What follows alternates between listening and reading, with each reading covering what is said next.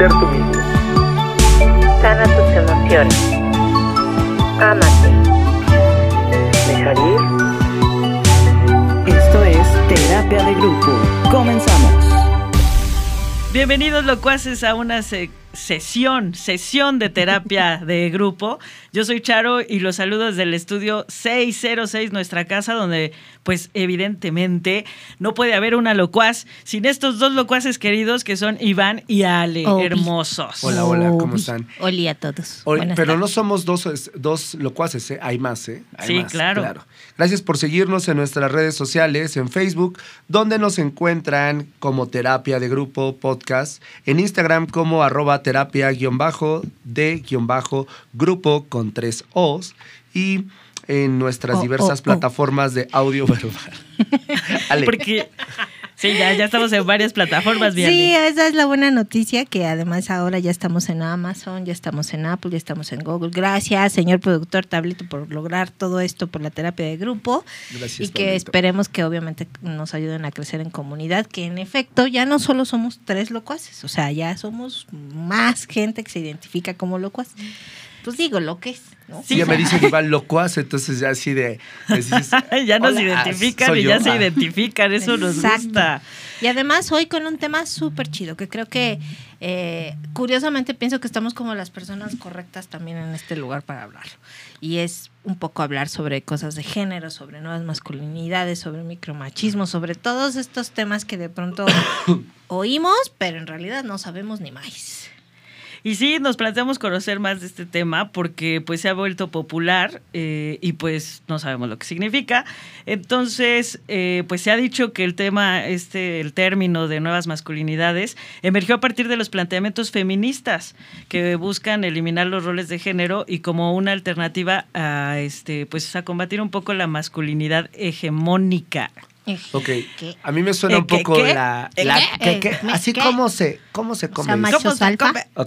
aquí la masculinidad hegemónica hace referencia a las conductas de masculinidad dominantes que dio origen a toda una forma de organización política y social basada en la idea de liderazgo del varón. Yo creo que también aquí entra algo bien importante, la heteronorma, cómo culturalmente como seres humanos nos hemos ido formando, que hay cosas para hombres y hay cosas para mujeres y desapegarnos de eso, yo lo he visto en el paso de mi vida, es, muy cañón, ¿no? Totalmente. Y por eso que creen que me traje a una bien fregona para el tema, que Qué además bueno. admiro mucho y quiero mucho porque ya la considero locuaza y amiga. Claro, Ella locuaza. es Diana Velázquez, ella es la prima falsa porque pues no somos primas, pero nos Sí. decimos primas.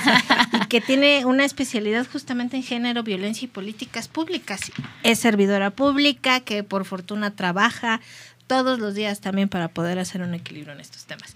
Y te agradezco mil que hayas aceptado venir a esta terapia de grupo, mi Dianita. Bienvenida. Gracias. Bravo, no, muchísimas gracias. Desde que entré dije, ya estoy en terapia, todo el mundo aquí sonríe, muy bien. Muchas gracias Ale, Iván y Charo por invitarme. Y pues sí, yo también, lo cual soy psicóloga, ¿eh? O sea, esa Ah, es mi, pues mira. esa es mi profesión. Sí, oiga, Entonces, doctora, pues fíjese sí. que- Ay, Qué bueno que está aquí aprovechando. Ya que estamos en sesión. Entro perfecto.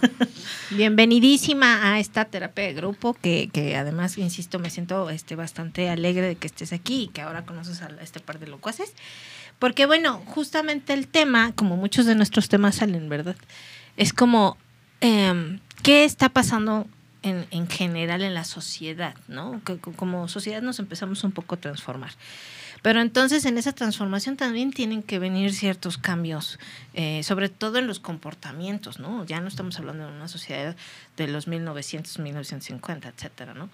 Justo hoy hablaba con mi mamá de ese tema y ella me decía cómo antes las mujeres no podían ni siquiera salir a tomarse un café con una amiga porque no estaba bien visto que salieran sin sus Chaperones. maridos, ¿no? O sea, Sin chaperones, sí, como dices. O ya casadas, ¿cómo vas a salir sin tu marido? ¿Qué van a decir? ¿Qué va a andar diciendo la gente de ti? Y ahora no, o sea, ahora este pues somos como libres como la brisa juguetona y entonces como como es cómo ha ido cambiando todo, sobre todo la visión, ¿no? En este en este Claro. sentido y bueno, tú que tienes además un tema más en pro de la mujer. Pero cómo ha ido cambiando en este sentido el tema, ¿no? Yo creo que hay, que efectivamente ha ido cambiando, sin embargo, Yo todos los días, y no sé ustedes qué opinen, pero yo creo que sí, las mujeres somos distintas, nos atrevemos a cosas distintas, estamos ya en el espacio público, que ha sido una de las cuestiones por las cuales lucharon las feministas, tener derechos a la igualdad, ¿no? Claro. Ahora que estamos en este contexto sociopolítico, ¿no? Importante lo que hicieron las sufragistas en su Sí, momento, ¿no? Muchas mujeres, mujeres que incluso dieron la vida para que Sí. otras mujeres, para que mujeres como nosotras hoy podemos tener esa oportunidad. Creo que sí, efectivamente podemos salir, lo hacemos, sin embargo, yo no sé qué tanto, y creo que eso estaría padrísimo aquí en este. En, en En esta este foro, terapia, claro. sí, que, que- que Venga, es, dis- suéltalo. que es distinta a la que normalmente como servidora pública eh, estoy. Sí. Eh, pues la verdad es que creo que vale la pena pensar si lo hacemos, pero realmente ya somos libres o todavía esa mirada juiciosa y ese dedito señalador existe eh, hacia las mujeres que viven una sexualidad libre, que efectivamente que salen, que deciden viajar solas, que deciden viajar con sus amigas solas, que deciden expresarse de una manera distinta. Yo no sé qué tanto todavía, quizás está ahí, pero no sé si ya no hacemos juicios Sí, lo hemos eso. logrado. Sí, todavía como que nos falta, ¿no? Un poquillo.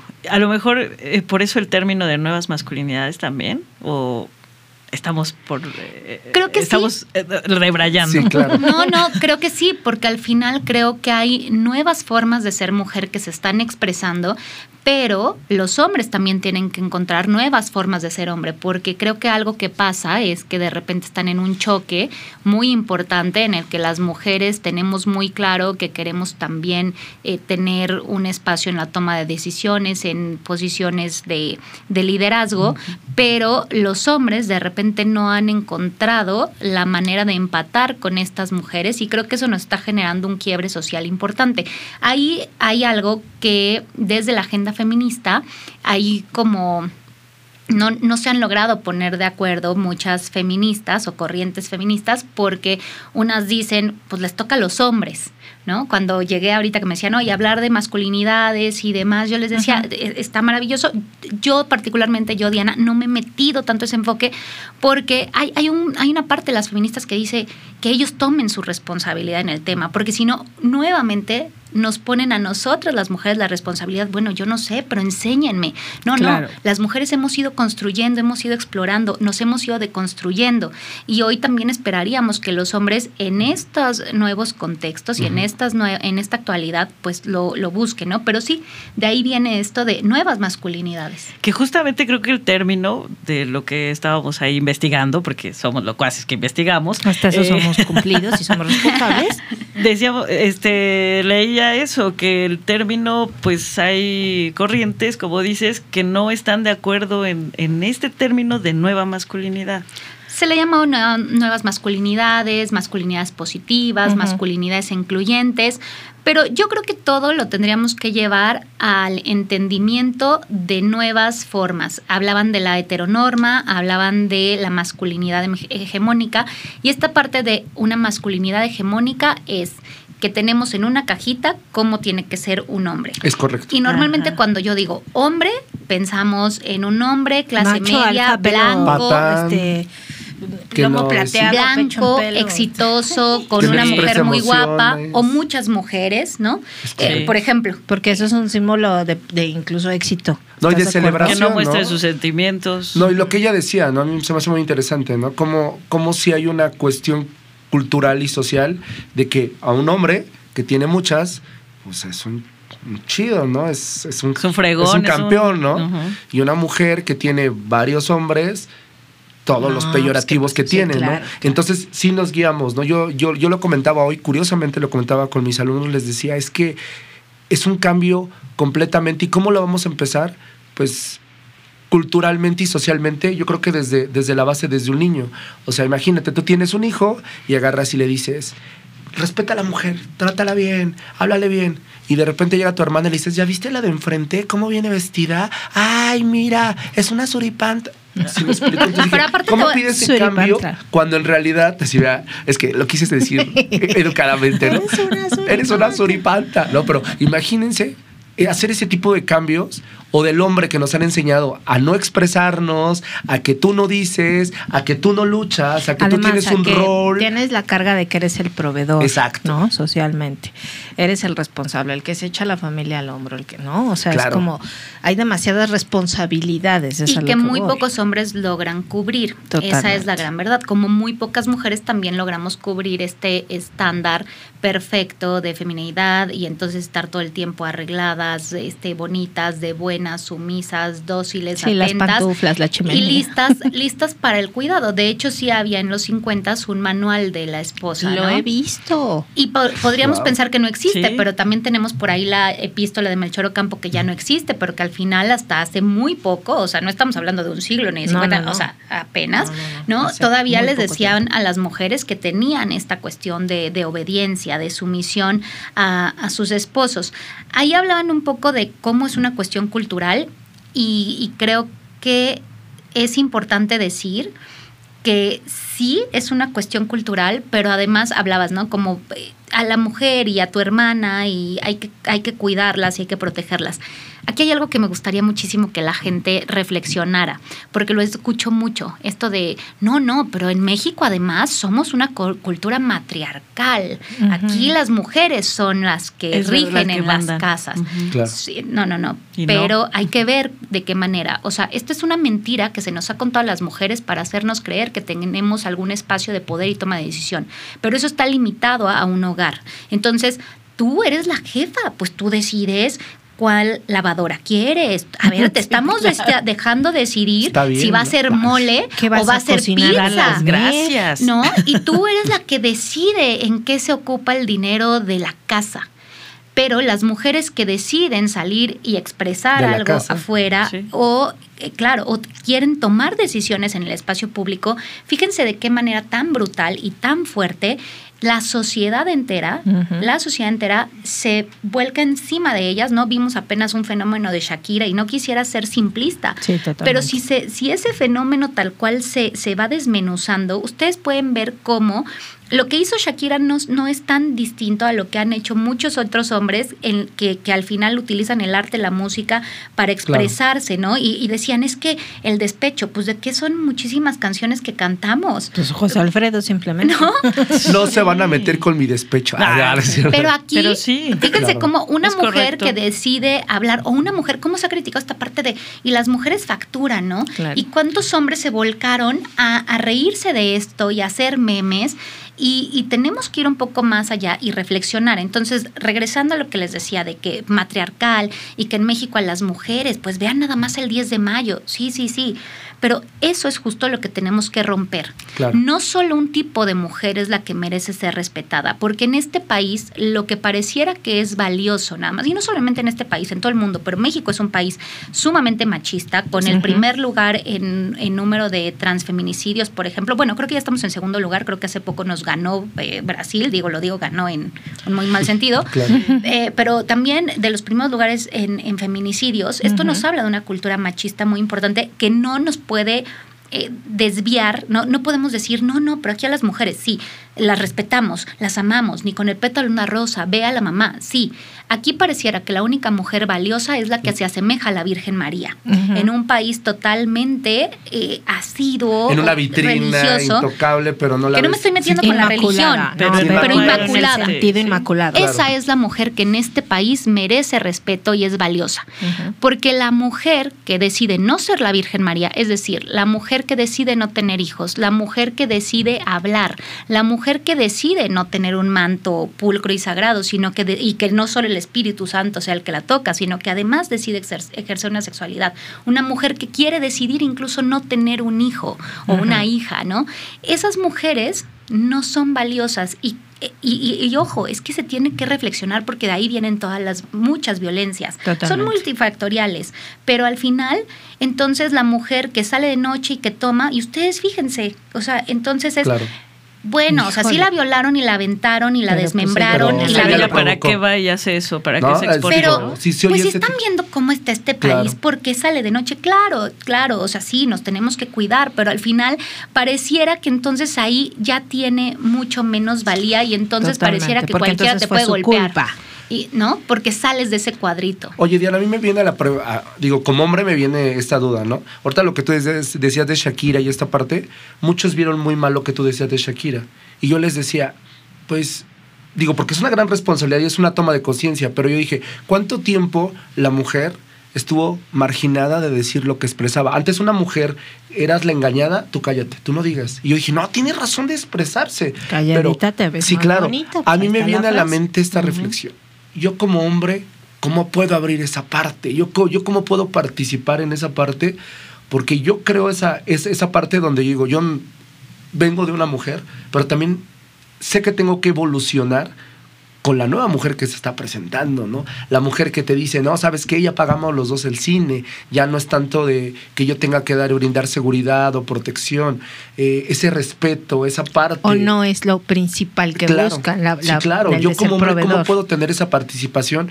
Porque también piensa, digo, a lo mejor estoy aquí, queridos locuaces, en un, en un dilema porque estoy contra tres, tres, Abusado. tres féminas. Entonces, sí yo veo esta parte que digo, también el hombre a veces no nos enseñaron a, a tener esta parte de responsabilidad, ¿no? En cómo tratarla, cómo hablarle, cómo hacerla, a lo mejor regarla y como yo te decía, ¿no? Yo, yo que digo, claro, estamos en una mujer, la mujer de hace 40 años ya no existe, es, es otra mujer que trabaja, que lucha, que se supera.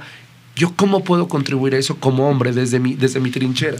Y que hay de todo, ¿eh? Eh, Ahí también creo que hay otro punto que se tiene que resaltar. Los feminismos no hablan de que todas las mujeres tengan que ser exitosas empresarias independientes y que todas tengan que decidir no tener hijos. No, los feminismos por lo que luchan es por la igualdad de oportunidades entre hombres y mujeres. Creo que lo que más me gusta de lo que hablo diario es de, de, de que todo esto se trata de respeto, de respeto a la diversidad, de, respe- de entender que todos y que todas somos distintas y que tenemos derecho a ser distintos. Entonces, como hombres, no creo que sea un proceso fácil. Honestamente, Sí. no creo que sea un proceso fácil.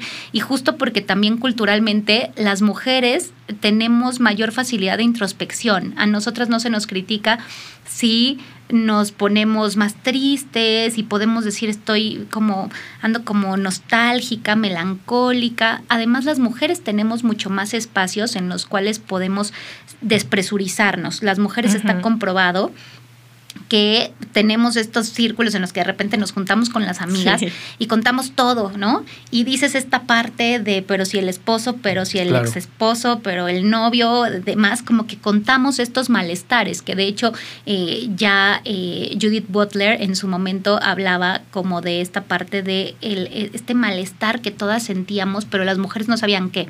Eh, a ver, no me quiero desviar, perdón, es que son no tantos temas. Ahorita, sí, ahorita no. les digo ese malestar, pero regresando a los hombres, creo que necesitan ir a esta introspección. No es fácil, les voy a decir por qué. Porque a ustedes les han enseñado que el valor que tienen es ser proveedor, ser exitosos y ser necesitados. Y que ese es su papel en una relación. Y creo que hoy estos desequilibrios que tenemos es porque de repente dicen, bueno, a ver, ella gana dinero. Claro. Y si se le poncha una llanta, no me habló. De- y eso lo digo hasta en una cuestión que a mí me sí, pasó sí. un día, ¿no? Que alguien me habló y me dijo, o sea, ¿cómo? Porque le dije, ay, se me ponchó la llanta, pero entonces no sé. ¿Y, y por qué no me hablaste? Y yo, ah, pues porque había Pues una no, talachería muy cerquita y entonces fui y le cambié la llanta. Y en algún momento esa persona me dijo, pero es que tú no me necesitas, entonces yo no sé por por, qué estoy Nos contigo. ha pasado. Sí soy. Y es, es muy complejo. Pero es complejo, fíjate Porque que a los sí hombres les cuesta porque dicen, entonces si no necesita mi dinero, si no necesita esta parte de que yo llegue y le resuelva, pero la llanta o le cambie el foco, porque ella paga para que alguien le cambie el foco Claro, o que le haga jardín. apuros que yo. Entonces necesito no me necesita. Y creo que ahí es a donde ustedes la tienen eh, compleja, pero no imposible, en el aspecto de ver que las mujeres tenemos necesidades emocionales. Cualquier mujer exitosa tiene una necesidad emocional de comunicación, de afecto, de empatía, de ser escuchada, ¿no? Y esas son cosas que creo que a los hombres no necesariamente les enseñaron. No. Eh, eh, pero es un proceso y así como las mujeres tenemos muchos años trabajando eh, justo en estos malestares, por ejemplo, eh, las, eh, ahí quiero, quiero ir, eh, em, las mujeres que tenían una familia, hijos, hijas, su esposo en estas épocas en las cuales pues tenías un trabajo, comprabas tu casita, tu coche, ¿no? Y, decían, algo me falta. Y es ese, ese malestar que nadie sabía que, ¿Qué que era? porque decían, ya ¿Qué- lo tengo todo lo que dicen, Exacto. ¿Cómo lo nombramos? Tengo todo lo que el Lo que se mundo me dice que- me que tendría bueno que hacer feliz. Y aquí está o sea, mi ya esposo. Mi, checklist está Aquí está. ¿Y por qué todavía tengo este malestar, no? Y las mujeres empiezan a hablar de eso, se empiezan a hacer grupos en las universidades y empiezan a decir, bueno, es que también tengo otras necesidades. Claro. Y creo que eso es algo que los hombres tienen que empezar a hacer. Ya hay grupos también, ¿no? Hay, hay em- empresas que se dedican a hablar también de temas de masculinidades, pero es que esa, en mi punto personal de vista, eso es una chamba que les toca a los hombres, porque yo no puedo saber cómo sienten ustedes como hombres. Puedo, puedo empatizar, pero yo no sé lo que significa tener esta carga de, de ser proveedor. A mí, Totalmente. a mí- a mí me gusta algo, fíjate que tú hablas de la introspección y eso es bien importante que el hombre, queridos locuaces, nos sentemos y, y veas dónde estoy parado y junto a qué mujer estoy. Porque mira, si nos cuesta, piensen, el hombre es más inseguro porque no lo plasma, no lo dice. Yo les decía a mis alumnos, tú agarras y dices, no sé, tuve relaciones sexuales con Juanita, ¿no? ¿Y cómo te fue? Bien.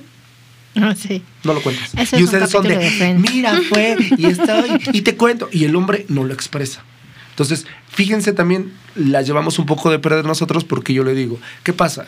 Y es una cuestión cultural. Digo, ahorita a lo mejor, a lo, a lo mejor también me, me agarro el golpe, ¿no? Pero tú dices, este, yo como hombre, ¿no? ¿Cómo te fue en el trabajo? No, pues soy un perdedor. Híjole, como hombre las llevas de perder. ¿Por qué? Porque el hombre está acostumbrado a que el hombre provea, que es exitoso, que le vaya bien. Vamos, vamos remando con ideas. Culturalmente tú lo dices, pero si no, si no partimos de una reflexión, ¿dónde estoy parado? Esa ¿Qué tan- introspección es muy necesaria, Sí. pero además como sociedad, ¿eh? no solo, Sí, no solo a partir de una cuestión y, del hombre. Y no es una cuestión biológica, porque yo he, he leído bastante así como que los hombres no tienden a expresar sus emociones y que son de los que si tienen un problema se van a su cuevita a, este, a, a trabajar con su problema ellos solos, porque ni siquiera lo expresan con sus amigos Claro. ni nada. Y las mujeres, pues hacemos evidentemente todo lo contrario, ¿no? Este, expresamos nuestros sentimientos y además vamos y buscamos a la amiga con quien hablar y con quien despepitar. No es un tema este, biológico. O sea, hay, sí hay se muchas, puede. Hay muchas posturas. De Ajá. hecho, hay libros que te hablan del cerebro masculino y el cerebro Ah, femenino. es, Hay, ajá, hay posturas, hay posturas y, y de hecho hay, hay muchas personas que dicen que las cosas tienen que ser solamente de una manera porque desde la prehistoria así era, ¿no? Anda. Cuando sí, sí, pero no ne- pero quién estuvo ahí, o sea, se tienen teorías. O y sea, aparte tenemos que ir evolucionando. Se que tienen esa- que esa es la teorías. idea, ¿no? O sea, O sea, ya no caminamos en cuatro antes, patas, o sea. Exacto. Y las ideas que tenías antes. Entonces dicen, no, así tiene que Claro. ser, pero justo lo que acabas de tocar es la base de la teoría de género. Lo que acabas de, to- de tocar y que yo, yo así también lo considero, la teoría de género nos habla de una... La, la célula básica de todo lo que ustedes escuchan son dos definiciones, de sexo, una- uno es sexo y otro es género. Entonces, sexo es ser hombre o mujer, eso es lo biológico. Pero el género es la construcción social o cultural, lo masculino o lo femenino. Esto implica que una mujer puede ser masculina o Claro. femenina y un hombre puede ser masculino o femenino. Sin embargo, lo socialmente aceptado o lo que está en la norma es que una mujer sea femenina. Cuando sale de esta concepción, cuando encuentras una mujer masculina, y masculina no me estoy refiriendo solamente a que juegue fútbol, tenga pantalones, no. Masculina Bigote. es incluso, exacto, bigote. No, no. Lo que me, a lo que me refiero con una mujer masculina es una mujer que tuvo la osadía para la sociedad de, ser líder. Sí, La mujer que tiene la osadía de tener una posición determinante en una mesa de toma de decisión. Eso difícilmente incluso se tener una voz, ¿no? Tener una voz es muy complicado. A ver, pero eh, yo, por ejemplo, ahí te voy a decir algo que es una idea muy personal. O sea, es un tema como que yo considero, ¿no? Y también un poco porque es como la experiencia. Ah, Un poco de lo que decía Charito, ¿no? De que no, lo, no, no se encierran en su cueva y tal. Pero eso también es educación. Y la Sí. educación la dan las mujeres. Y yo te puedo Eh, eh, decir lo que yo les decía. que mucha de la discriminación, de, del juicio, de, viene de las propias mujeres. Yo me acuerdo perfecto que un día estaba una persona que a la que le tengo mucho cariño, no quiero decir que no, digo hola por cierto si nos escucha. Este, Queremos, ¿no? Y resulta que eh, me- me ve, Queremos nombres. Sí. me ve llegando a, a mi casa, a tu casa, en donde además tengo un negocio que es un café. El café Verona para la patrocina. Muy bueno el chai. Y entonces Nos hubiera mandado un este, café, el café Verona. Sí, Justamente lo que pensé. Mira. Nada más nos lo algo que se diga del Verona. Del Verona. Que nos eso- Ya va a ser patrocinador, va. Sí, no. Y entonces estaba esta persona ahí Ok. y eh, cuando me ve llegar me dice, oye, eh, ¿y cómo has estado y tal? Y empezamos a platicar y entonces le dije, ah, sí, es que vengo de- del trabajo y pasé a hacer otras cosas y no sé qué, ¿no? Y, y entonces me dice, a ver, ¿qué tanto haces? O sea, porque tienes un trabajo, sí. Y además creo que en ese entonces estaba dando clases y tenía el café, etcétera. Y, y, o sea, yo bien orgullosa de, no, sí, doy clases y no. Y entonces de pronto agarra y me dice, pues por eso no te has casado, ni tienes hijos. Madre. Y yo fue como de, no tiene nada que ver. O sea, el hecho de que yo haya decidido, porque es mi decisión, no casarme y no tener hijos, es justamente porque a mí me gusta hacer muchas cosas y soy a lo mejor muy egoísta y entonces me gusta vivir mi vida y hacer cosas que a mí me dan felicidad. Pero el juicio, ¿sabes? O sea, fue el de, claro, por eso no te has casado y no tienes hijos. Yo creo que Entonces, esos juicios sí vienen de hombres, vienen de hombres y de mujeres. Sí, claro. Yo me la paso Totalmente. repitiendo todos los días que las mujeres tenemos que ir desmontando poco a poco esto de que las mujeres somos los peores enemigos de otra mujer. Sé que pasa, no soy ajena, No todas, he pero- sido, Sí, no he no sido todas, ajena a lo largo de mi vida. Y me ha pasado, pero, pero intento ir en contra de eso, intento como, pues, no, no clavarme tanto ahí. Eh, Primero, las mujeres sí educan, pero quitémosle esa única responsabilidad. Los papás también Sí, educan. claro, El papá ausente también educa. Claro. El papá, e- eso es algo que decimos mucho en México también. Las mujeres son las que crean a los machos, no necesariamente. No. El papá que llega de la oficina, se pone directo sus pantuflas y se sube a ver el fútbol mientras la mamá está abajo lavando los trastes, está educando Y haciendo la de manera implícita. Sí. Está educando. Entonces, tenemos que romper eso de que solo las mujeres educamos. No, los papás también. Oye, pero el papá se fue. Ah, eso también lo educó. También educó eh, en, en la ausencia. En la también ausencia, educa. ¿no? Generar esa parte. También esa está parte. haciendo algo. Y de las mujeres, yo no quisiera mm, justificar las violencias que generamos entre nosotras, pero creo que las mujeres estamos aprendiendo y a mí me pasa muchísimo y lo, se lo comentaba esta semana a alguien, eh, las mujeres tenemos que aprender algo de los hombres que tienen mucho tiempo ocupando eh, posiciones de poder, de liderazgo, de tomas de decisión. Los hombres han aprendido a trabajar con un fi- por un fin común sin caerse bien, incluso cayéndose muy mal. Claro. Ah, Las sí. mujeres, y voy a hacer un foro próximamente de eso porque me pasa muy y seguido. me invitas. Sería un buen Tenemos- tema, ¿eh? Las invitas, mujeres favor. pensamos que nos tenemos que caer bien y que además confunden, últimamente veo que en todos lados en las redes ponen, pues no que muy sororas. A ver, la sororidad no es caernos bien. Totalmente. La sorori- sororidad es entender que como mujeres compartimos dolores, necesidades y causas que un hombre nunca va a entender. Totalmente. Y en esa empatía tenemos que caminar juntas. Si las mujeres que hoy estamos en posiciones de tomas de decisión no entendemos eso, nos vamos a tardar mucho más tiempo. Necesitamos aprender a caminar sin caernos bien. Sí, claro. ¿Y no crees que sea también lo que nosotros como hemos sido, fo- sido formados como hombres, que eso nos ha ayudado? Porque es lo que yo, yo decía, ¿no? Un hombre, yo de verdad, me puedo pelear ahorita con mi productora a golpes, que eso no va a pasar Sí. nunca, pero ya me peleo. Sí. Y a los tres minutos somos compas y nos vamos por las chelas. Y ustedes rompen ese Uh, vínculo y jamás, jamás Uno de repente ya no se acuerda y, y- y dices, ay, ¿por qué me hizo cara esta mujer? Y después te dicen, es que, ¿no? Y, y es algo de hace seis Sí, meses, hace un año. De años. Ah, sí, creo que hay cuestiones que las mujeres de repente necesitamos entender, pero eh, vámonos a la raíz. A las mujeres también nos enseñaron a competir y tenemos que ser que muy ser más bonita, comprensivas con nosotras. Sí. A las Sí, mujeres sí, nos han enseñado a competir, entonces hay que reflexionar el por qué de repente siento amenazante una mujer que considero que es guapa y que está al lado de mi esposo. Y, en- o una mujer que es soltera o que es divorciada. Este Oh, no, estigma de claro. que las divorciadas sí. andan buscando No, no, no. con quién acostarse. O las solteras, ¿no? muñeca. Y las solteras es como agarren todas a sus maridos, ¿no? Como si estuvieran tan guapos. A mí me ha pasado. A mí me es ha que pasado. Es un unos que así estigma. Porque además, o sea, de- y, y de verdad yo lo comparto desde mi perspectiva, de conocer eh, personas que pues a lo mejor eh, por una u otra circunstancia me toca convivir con ellos. Y las mujeres es de, ah, eres soltera y inmediatamente es la marca, como perrito levantando la pata. y entonces dices, tranquila, reina, ¿no? O sea, no, Y, yo- por eso a eso voy. Hay que ir a la empatía y a la comprensión. La- Quienes estamos en otros, en otras tem- en otros temas, creo que tenemos la responsabilidad de, de echar un pasito para atrás e intentar entender por qué esa mujer está actuando así. Totalmente. Y creo que Y es no eso. actuar a la defensiva. Nos Exacto. han enseñado a competir, ¿no? Nos han enseñado además, imagínate cómo se siente de amenazada una mujer a la que le han enseñado que toda su valía es que un hombre la valide. Totalmente. Y el tener un hombre al lado implica que alguien ya con su varita mágica y con su dedo mágico o con su anillo de compromiso que ya te hace automáticamente valiosa.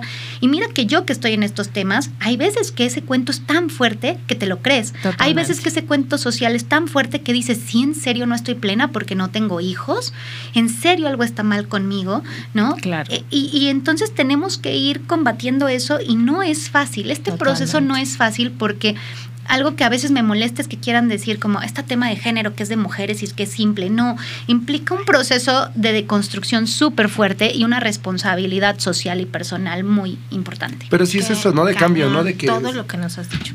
Pero sí, Sí, es, es como si. ¿no? De que se van formando las ideas y pues también los ideales, ¿no? De, de lo que nos crearon. Que un hombre tiene que tener hijos, no se debe casar, debe de proveer nada más, la mujer debe de, de cuidarlos. Fíjate que sí, tú nos haces esa parte y yo creo que sí, la reflexión es algo como... Está muy cañón. Nos quedamos con que muchas cosas para reflexionar, claro. ¿a poco Pero, no? En efecto, lástima que este, o sea, nuestro espacio no es tan grande. Así, o sea, el tiempo no, no es tan grande. Pero esto me encanta porque definitivamente es una reflexión que nos lleva a pedirte que regreses, a seguirnos Sí. hablando de los temas, por favor, porque creo que parte de todo también implica en poner la información a la mano de la gente y que quien nos escuche caiga justamente en estas reflexiones. Y yo, y yo sé, y ya muy rápido, que al inicio el tema que ustedes traían era esta parte de masculinidades. Mm, y sí, pero importante, creo decir. Eh, los hombres a veces dicen, este tema de las mujeres feministas locas, ese tema de género, qué horror. Los feminismos también les sirven a ustedes porque los feminismos a ustedes les van a reducir esta frustración que muchos tienen, porque de verdad es bien difícil que cumplan esas expectativas sociales, ¿no? Sí. ¿Y en dónde se ve esto? Los hombres se suicidan más. ¿No? Los Ah, hombres, la, la sí. tasa de suicidio es más alta en los hombres. Sí. Los hombres se mueren eh, muchísimo en estas conductas de riesgo, en deportes de riesgo, manejando muy rápido, ¿no? En esta parte de querer intentar darle gusto a la sociedad porque entonces soy más hombre si manejo más rápido, soy más hombre si entonces me aviento ahorita del bungee y la tirolesa y no estas cuestiones que ustedes tienen esta presión social. Entonces, los feminismos también les ayudan a ustedes. Lo que estamos haciendo desde este lado del femi- de los feminismos es decirles, no pasa nada. Hay muchas formas de ser hombre y ustedes Claro. tienen derecho a encontrarlas. Algo Qué bien interesante que ahorita me lo veía del, del fútbol, que veía que varios alumnos me decían, no, a mí no me gusta el fútbol. Y en otros tiempos, bueno, hubiera sido súper O castigado, sea, ¿no? si no te gusta el fútbol tenías que callarte porque ¿qué van Claro. a pensar de ti que no te gusta el Sí, fútbol? tu lado, o sea, ¿no? Tu lado femenino, y creo que sí. Oigan, vamos a entrar a nuestra gustadísimísima sección. Tenemos una sección en el podcast. Famosísima es parte. muy famosa, no es por nada, pero es Ya se está haciendo famosa. Ya se está haciendo ¿eh? famosa, es real, Ahora ya han está hashtag, con eso te digo Ah, todo. ok, Que se llama Lo que no sabía que ahora sé. Y entonces es como nuestro momento de reflexión conforme a todo lo que hemos charlado. Tú Ok. también tienes que decir. Pequeña conclusión. Y entonces vamos a empezar contigo. Charito. Ella siempre se roba todo. es que Es yo que ella la siempre se roba todo. Hasta, hasta bajé mi cabecita. le para- así de turun, tun, tun, No, estaba así de ya Siempre se roba todas las ideas, también, sí, claro. La verdad es que nos dejaste mucha información, Dianita. Muchísimas gracias Sí. por estar con Gracias nosotros. Y me quedo con, eh, pues bueno, eh, quisiera decir muchas cosas. Esto implica una responsabilidad propia, ¿no? Estas nuevas formas eh, de, de, sí, nuevas formas de entendernos, de llevarnos hombres y mujeres, es una responsabilidad propia tanto de nosotras, que ya tenemos nuevas, nuevas libertades, etcétera, eh, nosotras mismas no generar y no seguir eh, como con el cuento este. Es eh, romperlo también y tener empatía. Lo que dijiste de la sororidad, que es entender que compartimos dolores y causas entre mujeres y no es llevarnos bien. me pareció Ser increíble. amiguis. Exacto. No tenemos que ser amigas. O sea, digo, no pasa nada. No, no, vas a ser amiga Si de quien te cae chido, bien. pero- pero- Pero, Sí, sí, no, no, no es pasa básico. nada. pero el punto ajá. es entender que compartimos dolores y causas y tener una empatía. Y más las que a lo mejor ya tenemos un poquito de más este nivel de conciencia de este Exacto. tema. Ánimas, Conciencia. ánimas que hagamos el nivel de conciencia. Sí. ¿Quién sigue? ¿Usted? Tú, va, sí, Usted es licenciada locuaz. Yo me quedo con lo último que dijiste, que eh, en parte los hombres tienen que entender que no tienen que cumplir con la expectativa de nadie, y mucho menos de una sociedad que ya está obsoleta y que tenemos que evolucionar en ese sentido. A mí me encanta la idea de pensar, porque además llorar. es una responsabilidad compartida, o sea, pienso que también como mujeres es válido que puedas tú validar al hombre con lo que es, ¿no? Sin necesariamente eh, tener que decirle que por qué no has comprado una casa, por qué no tienes hijos, por qué no Sí, tienes un... No, claro. o sea, eso no valida a nadie en general. O sea, pienso que es una reflexión ante todo de que nadie tiene por qué cumplir las expectativas de nadie, más que las propias. Pero en el caso de los hombres en particular, pienso que en efecto tienen una carga bien pesada. Y, y ahí es donde yo te, te digo, es me quedo con eso porque además creo que es un muy, muy buen ejercicio Claro. y es algo que a mí me gustaría como emprender así la campaña de validación a los hombres y decirles, güey, está bien si no lo si no haces lo que Y se sorprenderían cuántas mujeres quieren hacer. esos otros tipos de hombres. Totalmente. No están Somos un buscando chingo las que todas. buscamos Sí. eso que no estamos buscando nadie que Compañía nos emocional. Totalmente. Yo siempre digo, en mi caso, por ejemplo, que, que yo soy soltera y tal, siempre digo, a ver, yo no estoy buscando ni mi- quien me complemente, ni, Ni que te vaya a ya sabes, o sea, no, yo quiero un compañero de vida. Claro. O sea, eso es lo que yo estoy buscando. Y eso con lo que implica, que tampoco implica que me vas a mantener y que dónde vamos a vivir. No, o sea, yo quiero un compañero, alguien que me acompañe en el camino, ¿no? Hacer equipo. Y Hacer eso, equipo. o sea, como dices, hay un chorro de mujeres, hombres que nos están escuchando. hay un montón de mujeres que quieren Sí. eso. Sí, tenemos locuaces, ¿eh? Vas, Venga. Iván. Yo voy. Eh, híjole, también a mí me dejas como, sí, fue como algo muy, muy introspectivo, ¿no? Pero me encanta, me quedo con esta parte, sigo la misma línea de, de Ale, la introspección es básica y que como seres humanos somos un género, hombre-mujer, pero tenemos dos lados, masculino y femenino. Y que pues, nos tenemos que abrir, ¿no? Algo que tú dijiste también que yo quisiera me re- eh, resaltar es el padre ausente también educa. Ah, eso también está O sea, eso fue increíble que dicen, yo se los he dicho, cómo nosotros podemos marcar. Mis alumnas, yo tengo varias alumnas, me han dicho, es que mi papá se fue por los chicles, por los cigarros y no volvió. Y me dice, ¿qué hago? Me está buscando. Le digo, resuélvelo. Resuélvelo, resuélvelo de tu lado, punto. Sí, resuélvelo, ¿por qué? Porque aunque no estuvo, sí marcó. Entonces, Claro. sí generó algo. Entonces, resuélvelo. Y qué difícil es, queridos locuaces, porque tenemos locuaces aquí, hombres.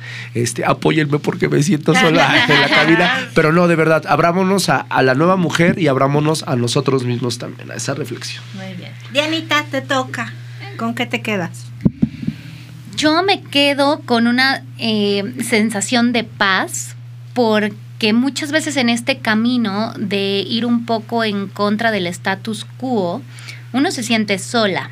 Totalmente. porque muchos coches vienen en sentido contrario, ¿no? Entonces uno se llega a preguntar, ¿es lo correcto? Pero creo que todo lo que implique auto autorreflexión, conciencia y todo lo que implique, exacto, elevar tu nivel de conciencia siempre va a ser correcto y todo lo que implica que las personas sean libres y se sientan mejor, porque estas camisas de fuerza que nos han puesto, pues yo creo que a nadie nos hacen felices, al contrario. Entonces, creo que eso es algo muy bonito, ver que existen personas como ustedes que también quieren reflexionar, pero no solo eso, sino que quieren llevar a otras personas las reflexiones para hacer de este un mundo mejor en lo poquito que podamos tener impacto.